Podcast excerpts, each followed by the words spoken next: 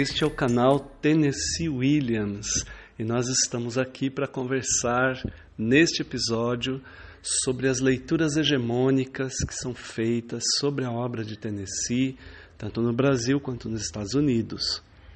Nesse episódio, nós vamos conversar sobre o biografismo, ou seja, nós vamos falar que na leitura hegemônica a biografia a autobiografia é um dos elementos considerados mais importantes, um dos mais é, é, que mais definem e que mais colocam a obra do Tennessee como sendo relevante.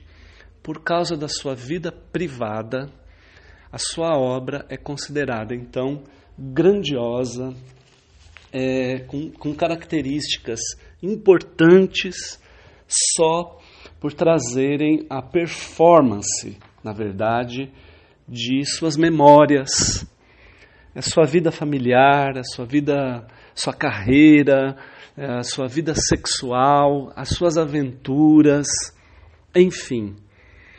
Ah, é interessante a gente observar que, na verdade, existem coisas da vida do Tennessee que as pessoas não sabem. Primeiro porque os livros mais famosos das suas biografias, eles são muito parciais. É verdade. Como são muito parciais e contam pedaços ou é, as, a, a, as histórias que estão ali estampadas não são condizentes com a verdade. As pessoas manipulam, na verdade. O que, o que, o que aconteceu é, muito aí, em todo, todo, em todo momento da, da carreira do Tennessee, foi uma manipulação. Isso mesmo. Ah, os críticos, é, os ditos historiadores, jornalistas, né, geralmente sensacionalistas, eles manipulam a biografia como se isso fosse um filtro, um, um flagelo que precisava é, se passar é, ao se analisar uma obra de Tennessee. Então, qualquer obra que fosse, que fosse assinada pelo Tennessee Williams deveria ter, então, esse título de é, biográfica. E a vida dele, é claro, foi muito cheia de altos e baixos. A gente tem grandes momentos da, da vida dele, momentos de felicidade, momentos de infelicidade. A biografia dele é complexa. A gente consegue encontrar poucos livros confiáveis, mas muito daquilo que as pessoas acham que sabe sobre a vida dele é parcialmente verdade. A gente tem que tomar cuidado, né? E todas as vezes que se fala da vida dele, a, a obra do Tennessee é totalmente biográfica. Nenhum outro autor ne, nas histórias da dramaturgia dos Estados Unidos teve a sua vida tão contemplada, tão associada, pareada com a sua biografia. Mas veja, não é aquelas questões de. de aquelas questões assim, uh, os momentos bons, as questões boas da sua vida. O único viés que se faz esse pareamento com a biografia dele é com viés decadente, triste, sofredor, o Tennessee vítima, um pária da sociedade, por ser uma pessoa diferente dos padrões, né? É, por ser artista e tantas outras características que colocam para ele, né? É, a, gente, a gente tem visto comparações e citações da vida dele para poder forçar a barra e dizer que determinada obra, determinada peça é então o próprio é, um, um próprio relato das suas memórias. Isso nós não temos visto como uma, uma, uma ferramenta importante, uma ferramenta que traz uma riqueza crítica para a análise dramatúrgica. Agora, me diga, você dizer que uma obra é uma, uma peça de teatro, é uma reprodução de elementos da vida de um autor, o que é que te traz para poder entender criticamente a obra? Eu não vejo que isso tenha assim tanto valor. Existe um viés importante para a gente entender que ele é realmente um, um autor é, que considerava os elementos da sua vida é, como com questões estéticas para serem estampadas nas suas histórias. Isso sem dúvida. Nós não estamos negando que isso aconteça. Ao contrário, é sim um autor que traz os, traz os elementos da sua autobiografia, é, faz essas obras serem sucessos. No entanto, por causa desta associação. E não porque lá naquele, naquela obra você consegue dizer: nossa, essa personagem é a mãe dele, que coisa mais linda, que coisa mais degradante. Ninguém fala isso quando ou assiste a peça né? É, é, qual é a sua admiração por saber que é faz parte da biografia aquele aquele determinado trecho, aquela determinada personagem, aquela determinada peça, né? Ele romanticiza as coisas, as personagens, as, os elementos de, de tempo, de espaço, ele faz uma misturada e coloca, cria determinados temas para que ele trabalhe em diversas peças, como o tema familiar, o tema da homossexualidade, questões é, de muitas peças passadas no momento, no, no, no local ou na região onde ele viveu a sua infância e, e adolescência mas também na sua vida é, adulta, na sua velhice, é, locais onde ele colocou muitas coisas é, na sua peça. questões que são importantes a gente pensar. Né? Tem um crítico nos Estados Unidos, ainda vivo, já bem velhinho, o Christopher Bixby é um crítico famoso, ele é professor da Universidade da East Anglia. Tem mais de 40 livros, só cinco livros sobre o Arthur Miller. Né? O Arthur Miller é um outro, um outro grande autor, né? um outro grande dramaturgo nos Estados Unidos. Ele é um dos maiores especialistas em Arthur Miller no, Brasil, no mundo. E ele é, disse que o, o, a, a, obra do Tennessee é uma obra narcisista, que reflete a paranoia e a preocupação consigo mesmo. É, o, o talento de Williams se alimentou de si mesmo. Agora, você dizer isso de um autor, você traz exatamente o que para a fortuna crítica da obra dele o que que você vai poder pegar daquilo ali para poder entender de fato a profundidade da conjuntura daquela peça, a conjuntura histórica, social, política, cultural, estética, para que você entenda o texto, entenda o que está escrito e consiga transferir aquilo para os palcos. Dizer que, olha só, existe uma lista de coisas que se diz que o Tennessee só escreve sobre isso. E nós não estamos negando, veja só, não estamos negando. Então que ele, ele tinha uma irmã esquizofrênica, isso todo mundo sabe. Ele tem muitas peças que têm é, mulheres com loucuras em sanatórios, que são levadas para o sanatório é, e etc.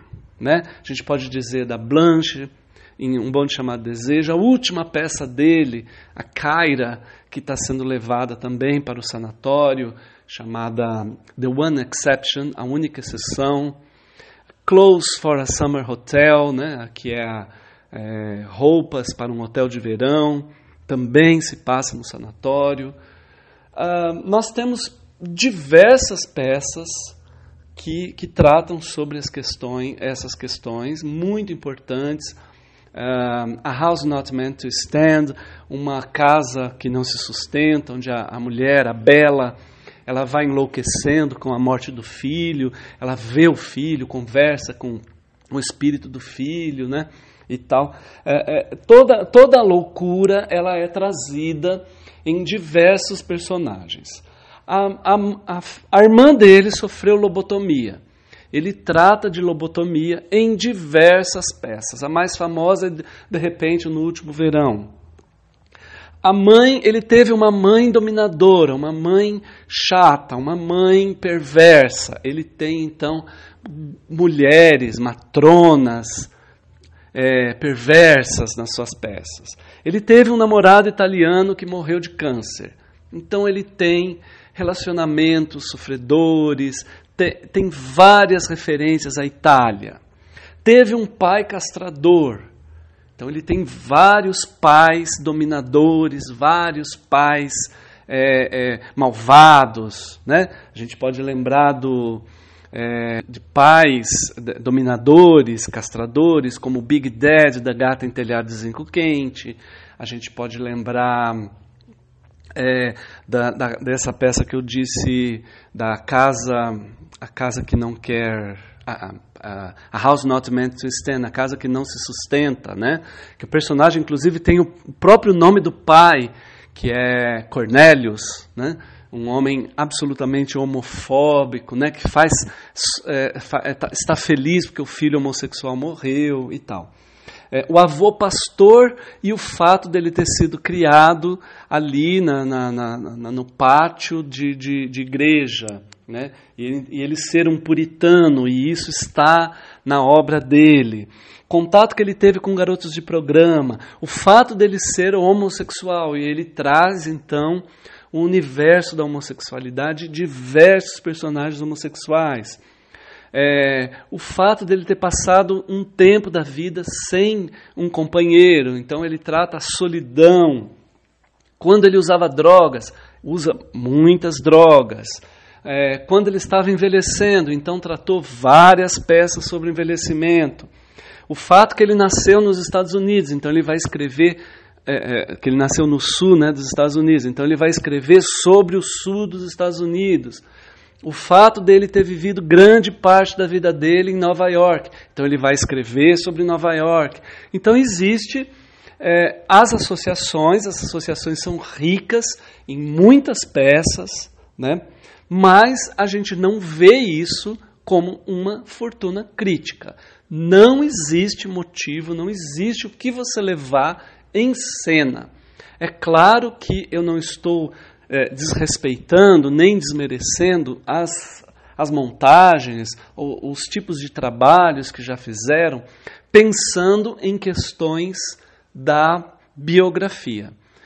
É, acredito que levar exclusivamente e excludentemente a biografia para os palcos, você deixa de considerar diversas outras questões muito mais importantes, que são a visão crítica do Tennessee Williams em relação à sociedade que ele vivia, a estética que ele se preocupava tanto com a forma da, das suas peças, muitas vezes é, levando em consideração contextos culturais, estéticos é, é, importantes, como o chamado teatro do absurdo, como o Artaud, Brecht, é, e, e outras questões ligadas ao expressionismo e, e tantas outras uh, uh, aproximações estéticas que ele trouxe uh, e trabalhou bastante. Mas a gente tem que pensar que a gente está num sistema capitalista, né? que os Estados Unidos têm a preocupação capitalista, então ele precisava associar aquele sucesso de bilheteria a alguma coisa que sustentasse esse sucesso, alimentasse esse sucesso. Na nossa sociedade, pelo, o, tem um filósofo chamado Guy Debord, o Guy Debord tem um livro chamado A Sociedade do Espetáculo, e ele diz que para que a gente possa sustentar o sucesso, a gente espetaculariza a vida diária. A gente espetaculariza a vida de celebridades, cria mitos, pega o desconhecido, transforma ele em famoso, como a gente faz hoje no Big Brother e tantas outras é, é, subcelebridades né, que têm aquele, aqueles seus momentos de fama. Isso é importante para alienar o público né? O público vai aceitar aquilo, toda a peça dele, como real. Ah, ele está trazendo coisas da vida dele, então aquilo é real. Isso alimenta as pessoas que vão fazer, os artistas que vão fazer as montagens, a pensar: bom, se é da realidade, se é parte da realidade dele, a gente faz uns enfeitinhos, mas a gente usa o realismo. O realismo é a linguagem que vai agradar a maioria das pessoas, né, da, da, da, da classe média principalmente, das classes mais, mais menos favorecidas. Né? Por quê? Porque ela é, no Brasil, é, é, a linguagem das novelas de televisão, né? É, nos Estados Unidos, a linguagem que a gente vê na televisão, que a gente vê nos cinemas, é muito mais fácil. Né? Então a gente aceita aqueles elementos como sendo é, factuais, como sendo importantes para a gente é, torcer para aquela, naquela peça, para a gente se identificar. Né? Uh, eu, eu, eu vejo então a gente num, é, é, buscando um outro tipo de visão, indo além, sem deixar de pensar o seguinte: todo artista, quando vai criar, ele traz elementos da sua biografia. Todo artista. Por que a gente só considera os elementos biográficos só no Tennessee? Quando a gente vai montar outros, a gente outros outros outros autores, a gente vai pesquisar, a gente vai além. Mas por que no Tennessee a gente só quer dizer de questões biográficas. Porque é muito mais fácil. Você dá um Google, você vai buscar nos livros que tem por aí, os livros desse produtivismo é, publicitário que existe nos Estados Unidos, né, das grandes editoras que colocam muitos livros no mercado, é, muitos textos falsificados, com biografias falsificadas, e é muito fácil a gente entrar então no Google, comprar ou adquirir esses livros, fazer um baixar, né, um, um livro pirata e fazer as leituras que se fazem desde lá dos anos 40, desde os anos 50 sobre o Tennessee, é, aquelas coisas que todo mundo sabe, sobre a lobotomia da irmã, a mãe dominadora, ele era homossexual, a irmã louca, é, o envelhecimento, as drogas, e aí a gente não olha para o que talvez seja muito mais importante, que é aquela estética que ele está trazendo, a forma como o, o Tennessee trabalhou essas questões, a crítica social, os elementos que ele está fazendo, que ele usa para fazer um julgamento sobre a sua própria sociedade sobre os elementos políticos, sociológicos. É, a gente precisa considerar outras coisas. Não digo que a biografia não seja importante, eu digo que ela não pode ser excludente e exclusiva na análise dramatúrgica. Ela precisa ser rele, relativizada. Nós precisamos olhar outras coisas, procurar livros que realmente são importantes para a gente entender questões sobre a vida pessoal e que determinaram mesmo. Existem questões na vida dele que determinaram a forma e o conteúdo, por que ele foi para determinado caminho e não por outro, dizendo em questões estéticas das suas obras.